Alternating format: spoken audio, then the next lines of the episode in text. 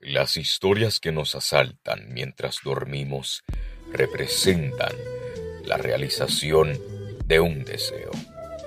Un sueño es un anhelo. El sueño habla, pero también muestra y esto hace que tengamos que distinguir entre la figuración y la puesta en escena. La figuración es una limitación de la escritura sueño es un jeroglífico escrito por medio de imágenes. Los sueños representan un deseo o la realización de un deseo, pero su elaboración se realiza por medio de las leyes del lenguaje.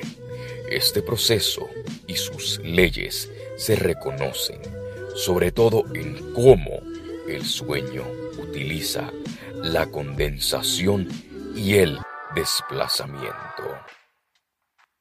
Las pesadillas son sueños perturbadores relacionados con sentimientos negativos, como ansiedad o miedo que te despiertan.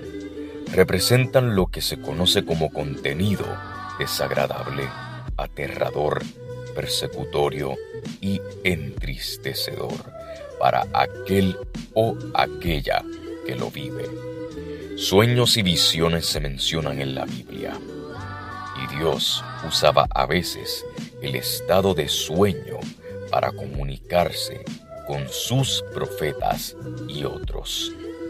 Dios habló a Abimelech en Génesis 20, advirtiéndole que no debería tocar la esposa de Abraham, Sara otros sueños incluyen la escalera de Jacob en Génesis 28, el sueño de José que sus hermanos le servirían que condujo a su cautiverio en Egipto, Génesis 37, así como el sueño de Faraón, Génesis 40-41, que condujo a ser hecho el segundo más poderoso hombre en Egipto.